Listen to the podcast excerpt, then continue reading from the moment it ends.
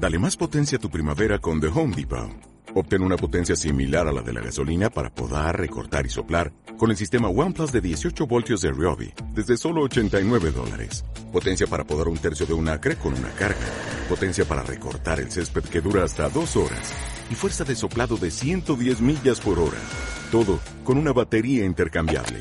Llévate el sistema inalámbrico OnePlus de 18 voltios de Ryobi. Solo en The Home Depot. Haces más. Logras más.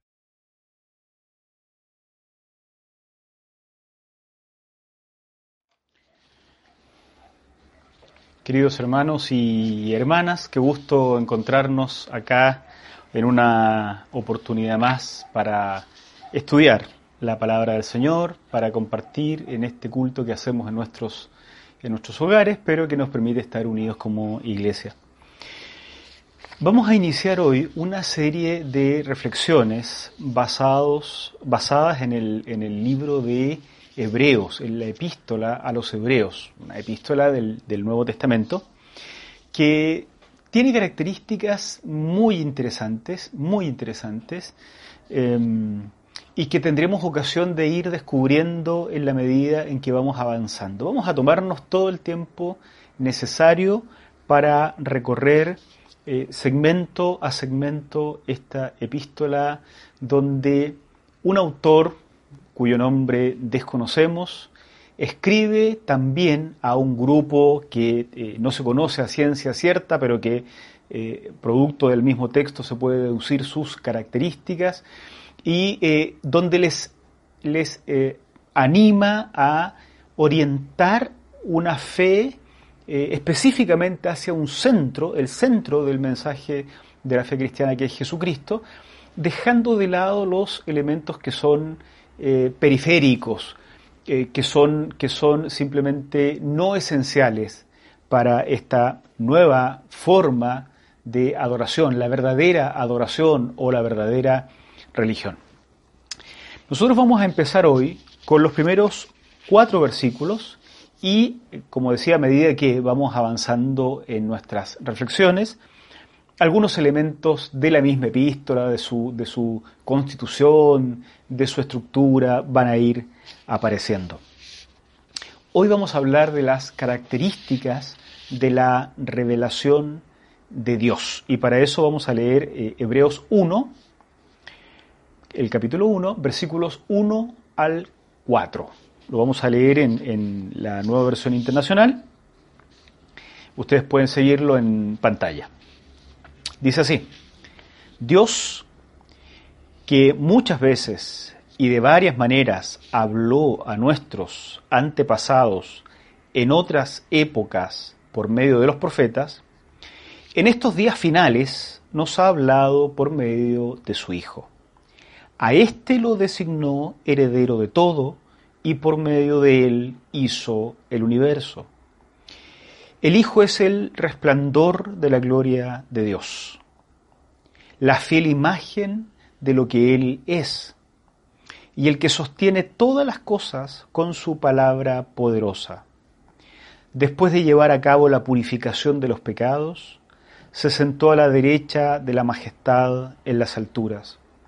Así llegó a ser superior a los ángeles, en la misma medida en que el nombre que ha heredado supera en excelencia al de ellos. La epístola que está escrita hacia el final del siglo, del siglo I, tal vez en la década de los 90 y, quizás inicios, inicios, no, fines del siglo I es probablemente la época más eh, aceptada. La, epístola, decíamos, que está escrita en este periodo, refleja una serie de concepciones que los primeros cristianos están recién definiendo. Han vivido la experiencia del encuentro con Jesús, los diferentes grupos han salido por todos lados del imperio y en diferentes lugares han ido construyendo, fruto de la reflexión, fruto de la obra del Espíritu Santo, un pensamiento que va identificando cuáles son los elementos centrales de este nuevo seguimiento de Jesús que están haciendo. Y al ir pensando en estas cosas, al ir eh, definiendo ciertos elementos centrales de la fe, van configurando creencias que terminarán siendo tremendamente relevantes para el cristianismo posterior hasta nuestros días. No es menor la necesidad de recuperar ese tipo de confesiones primigenias eh, en nuestro tiempo. Se trata de confesiones que los cristianos hicieron mucho antes que se construyeran las grandes doctrinas cristianas en el siglo IV. Esto es el cristianismo temprano que está tratando de hablar de Dios con palabras humanas.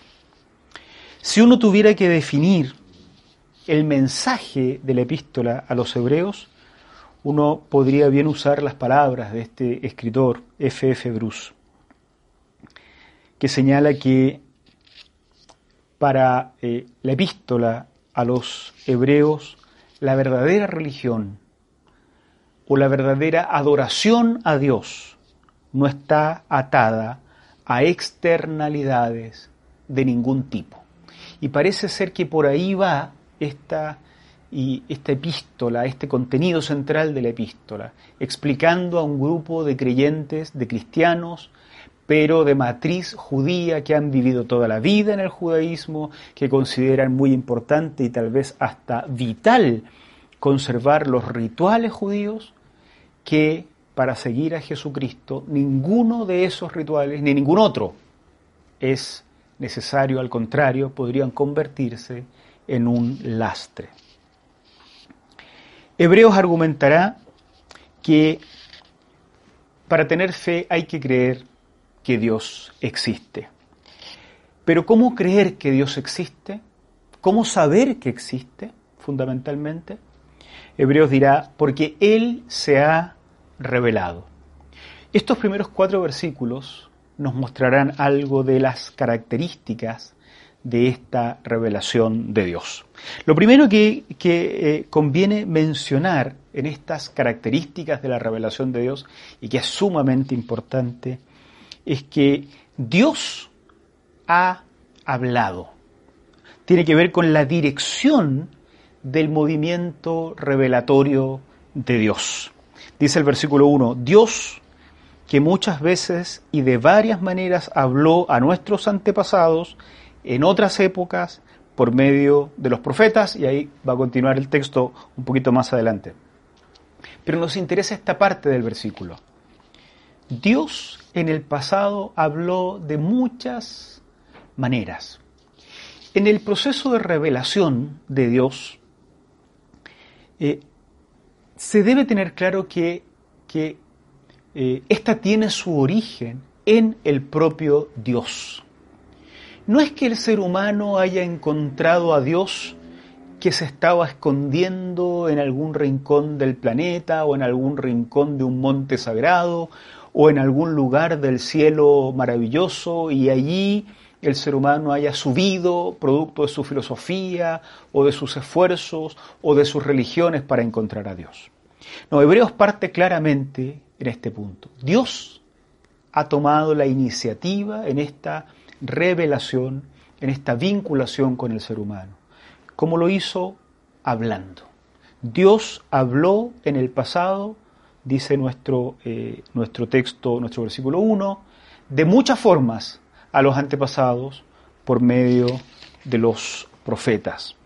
Puede ser que el ser humano busque a Dios, porque los seres humanos naturalmente tenemos esta necesidad de llenar un vacío interno. Y entonces buscamos vincularnos con, con Dios, intuimos su presencia, intuimos la necesidad que tenemos de Él. Entonces, creamos religiones, creamos caminos, creamos filosofía, creamos ciencia, siempre tratando de encontrarnos con Dios. Pero a pesar de que estos esfuerzos humanos son loables, cuando todo esto se queda en el esfuerzo humano, no encontramos a Dios. Normalmente encontramos eh, a nuestros propios ídolos, dioses creados a nuestra imagen y a nuestra semejanza. En la revelación de la que está hablando la epístola a los hebreos eh, no son los esfuerzos humanos, sino es Dios que ha hablado. El camino, la orientación de esta revelación es claramente una que tiene su origen en Dios y su destino en nosotros. Siempre ha estado hablando y en el caso del testimonio de la revelación conservada en la escritura judía, eh, este hablar se ha dado a través de los profetas. La segunda característica que aparece mencionada en el versículo 2 eh, tiene que ver con cómo la revelación se está dando en estos, así le llama el texto, últimos días. Habiéndose hecho de muchas maneras, finalmente Dios ha hablado por medio de su Hijo. El versículo 2, miren ustedes. En estos días finales, así le llama el escritor a, los hebreos, a los tiempos que él vive, se refiere eh, a, a esta idea de los fines de los tiempos, porque él percibe, y así todo el cristianismo temprano percibió, que los tiempos que están viviendo de la aparición del Mesías son los tiempos finales. En estos días finales nos ha hablado por medio de su Hijo. A éste lo designó heredero de todo y por medio de él hizo el universo. En estos tiempos finales, dice el autor, nos habló ya no por profetas, sino por su propio Hijo. Esta idea de, de, una especie de progresión en la revelación que dice en los tiempos pasados habló por los profetas, pero ahora, llegado el momento culmen de, la historia, eh, nos habla por el Hijo, recuerda lo que uno eh, ha leído en estas historias parabólicas de Jesús, cuando Jesús dice que el dueño de esa, de, esa estancia, de ese terreno, envía primero a sus siervos, a sus mayordomos, a cobrar lo que le pertenece y matan a uno, lo golpean a otro, hasta que finalmente envía a su propio hijo, un representante de su misma esencia, de su misma eh, familia, de su misma sangre. Esta es un poco la idea que está acá también en Hebreos. Habiendo hablado a través de los profetas, llega el momento en que de una forma u otra Dios mismo se hace presente en la persona de su Hijo. Y en efecto se trata del mismo Dios, que se ha revelado a través de los profetas y de Jesús, pero la diferencia está en las limitaciones de los mensajeros en el pasado. Ellos hablaban de Dios y en cambio Jesús era Dios mismo revelando al Padre en sus dichos y en sus acciones. Así es que la revelación de Jesús es superior, toda vez que la naturaleza de esta revelación es diferente. Miren ustedes precisamente hablando de la naturaleza de la revelación en Cristo en el versículo 3. Algo que no se dice de ningún profeta, pero sí se dice del Hijo, es que el Hijo ese que finalmente vino a revelar a Dios, es el resplandor de la gloria de Dios. Es la fiel imagen de lo que Él es y el que sostiene todas las cosas con su palabra poderosa. Después de llevar a cabo la purificación de los pecados, se sentó a la derecha de la majestad en las alturas. El Hijo es el resplandor de la gloria de Dios y es la fiel imagen de lo que Él es. Esas dos expresiones que hablan de lo mismo. Recuerda también esto, las palabras que encontramos en estos relatos del Evangelio de Juan. Cuando Felipe le dice a Jesús, Señor, muéstranos al Padre y nos basta. Y Jesús le dice, tanto tiempo hace que estoy con ustedes y no me han conocido. El que me ha visto a mí, ha visto al Padre. Esta es la idea que está acá habló por medio de los profetas, pero en este tiempo Dios mismo desciende a hablar de sí mismo, a mostrarse como Él es. Porque el Hijo es la gloria el resplandor de la gloria de Dios y es la imagen eh, de lo que Él es. Estas dos expresiones son la forma de decir que en Jesús encontramos esa dimensión visible de Dios. Entonces no es necesario, no es, no es necesario entrar en ciertos éxtasis místicos para tratar de imaginar cómo Dios pudo ser, porque la revelación que tiene su origen en Dios tomó el camino en el momento más excelso de tal revelación, tomó el camino de mostrarnos cómo es Dios por la vía de enviar a quien es el resplandor de su gloria, el elemento visible de su gloria y la fiel imagen de lo que Él es. Cometemos un gran error cuando a veces, eh, motivados por las costumbres cristianas, eh, limitamos la gloria de Dios a esos actos visiblemente maravillosos, como si la gloria de Dios se mostrara solo en estas cuestiones extraordinarias eh, que, nos, que nos eh, quitan de lo humano, que nos quitan de lo natural. Porque lo que dice la Biblia es lo contrario, que la gloria de Dios se manifiesta en el Hijo que en medio de su encarnación, en sus palabras habladas en una lengua de, ese tiempo, en una cultura de ese tiempo, en las polvorientas calles de la Judea romana en el siglo I, con, esas acciones y con esos dichos muestra la gloria de Dios. Recuerden el Evangelio de Juan, el verbo, el logos de Dios, se hizo carne y contemplamos su gloria, no cuando no estaba encarnado, sino cuando caminaba entre los seres humanos como un ser humano más. No había en Jesús algo que hiciera que sus contemporáneos lo vieran como si fuera un ser extraordinario, una superestrella de la religión. Si así hubiera sido, la fe no hubiera sido necesaria. Todo el mundo va con Jesús si hubiera eh, se hubiera comportado como la superestrella de la religión del momento.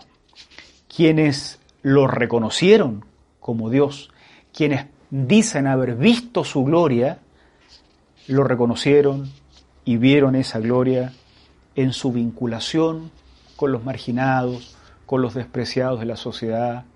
Fíjense ustedes que es muy importante que cuando los evangelistas dicen y vimos su gloria o cuando dicen y el Señor mostró su gloria, es cuando está en la cruz, es cuando está vinculándose con las personas más despreciadas del sistema y de la religión de la época. Esto significa que la gloria de Dios, la imagen misma de Dios, se manifiesta en esos dichos y en esas acciones que generación tras generación los que lo vieron testificaron hasta que esto quedó por escrito y ha llegado hasta nuestros días en la palabra de Dios. Se trata de una lectura de esos relatos despojada de nuestro ropaje doctrinario, una lectura que debiéramos hacer abierta a la sencillez del Dios que se revela eh, en lo frágil. No es eh, una cosa despreciable que algunos de los más importantes pensadores cristianos de la historia hayan hablado de la paradoja, lo contradictorio que parece que la, la divinidad, que Dios Todopoderoso haya decidido manifestarse en la fragilidad humana. Miren ustedes cuando uno mira el Antiguo Testamento, y pareciera que, los, las acciones de Dios son tan grandes, son tan maravillosas, son gloriosas, un monte humeando, una zarza ardiendo, un mar separándose, Dios haciendo vencer a un pueblo frágil contra pueblos poderosos. Y sin embargo Hebreos apunta hacia todas esas historias como una revelación insuficiente donde realmente la gloria se manifiesta es en este Dios hombre que caminó en la fragilidad de la carne humana hasta la muerte por las polvorientas calles de la Judea romana. Pero este, la imagen misma de Dios, es el que sostiene todas las cosas con su palabra poderosa. Él es el creador de todo, es lo que ha dicho Hebreos, y es también el que lo sostiene todo. Con todo esto, el escritor a los Hebreos está haciendo que sus eh, auditores o lectores de matriz judía recuerden que todo lo que el judaísmo atribuye al Dios creador, el cristianismo lo atribuye a Jesús. Entonces estos son los tempranos intentos de mostrar que para la fe cristiana Jesús es Dios. Y este eh, eh, Jesús, este Hijo de Dios que se manifiesta, es presentado también como superior a los ángeles. Miren el versículo 4. Así llegó a ser superior a los ángeles, en la misma medida en que el nombre que ha heredado supera en excelencia al de ellos. Jesús superior a los ángeles. Claro, de los ángeles no se dicen que son hijos, pero este es el Hijo, de la misma esencia, la imagen misma de su gloria, la fiel imagen de Dios. Era comúnmente asumido en los tiempos bíblicos que la revelación de Dios en las épocas pretéritas había sido mediada por ángeles. Miren, por ejemplo, en el libro de Hechos. En el libro de Hechos, en el capítulo 7, versículo 38, dice, ese mismo Moisés estuvo en la asamblea en el desierto, con el ángel que le habló en el monte Sinaí y con nuestros antepasados fue también Él quien recibió palabras de vida para comunicárnoslas a nosotros. Un ángel le hablaba en el Sinaí. Y en Gálatas el apóstol Pablo dice, entonces, ¿cuál era el propósito de la ley? En Gálatas 3, 19. Fue añadida por causa de las transgresiones hasta que viniera la descendencia a la cual se hizo la promesa, la ley se promulgó por medio de ángeles, por conducto de un mediador. Pero entonces Hebreos va a decir, bueno, y en los últimos días la revelación llega ya no por profetas, pero tampoco por ángeles, sino por Jesucristo. De alguna forma está diciendo a estos cristianos que viven una religiosidad judía muy rigurosa, les está diciendo, todo lo que ustedes conocen como revelación de Dios es insuficiente. Es una especie de etapa preparatoria, mediada por profetas, mediada por ángeles, pero ahora es Dios mismo el que se ha revelado. La epístola a los hebreos finalmente va a problematizar y así lo vamos a ver durante el tiempo que dure nuestros, nuestras reflexiones, va a problematizar una religión muy, muy ordenadita, con las cositas encajando perfectamente bien en el sistema. Es una religión muy bien estructurada, pero está centrada en lo secundario, en lo periférico. Esa, ese tipo de religión como fue la religión judía, nunca logró captar eh, lo central, nunca captó la revelación o el Dios que está detrás de esos actos revelatorios. Se trata entonces de una religión que confundió a los mensajeros con el mensaje, o en lugar de quedarse con el regalo, confundió el regalo con el envoltorio. La epístola a los hebreos llamará nuestra atención al centro de la esperanza cristiana, que no es un sistema religioso como el judío. El centro de la esperanza cristiana es el mismo Dios, que se nos revela en su Hijo que camina entre nosotros. Pero nuestro riesgo es también quedarnos en lo secundario, también es quedarnos en lo periférico. Así sucede cuando se confunde a Jesús, por ejemplo, con las doctrinas sobre Jesús. No es lo mismo desarrollar una cristología que caminar siguiendo al Maestro. Cuando se confunde una relación fluida con Dios con un sistema religioso donde todas las cosas marchan o parecen marchar bien. Nos sucede también que nos centramos en lo secundario cuando nos conformamos con una doctrina correcta, pero con una práctica incorrecta. Porque finalmente Jesús, que viene, según la carta a los hebreos, a mostrarnos a Dios, no es una doctrina. No vino simplemente a enseñarnos corrientes doctrinales cristianas, sino que es recordado por sus acciones, por sus dichos que confrontaban comportamientos humanos y religiosos de la época, de personas que a veces honestamente querían seguir a Dios, sin embargo quedaban en lo secundario.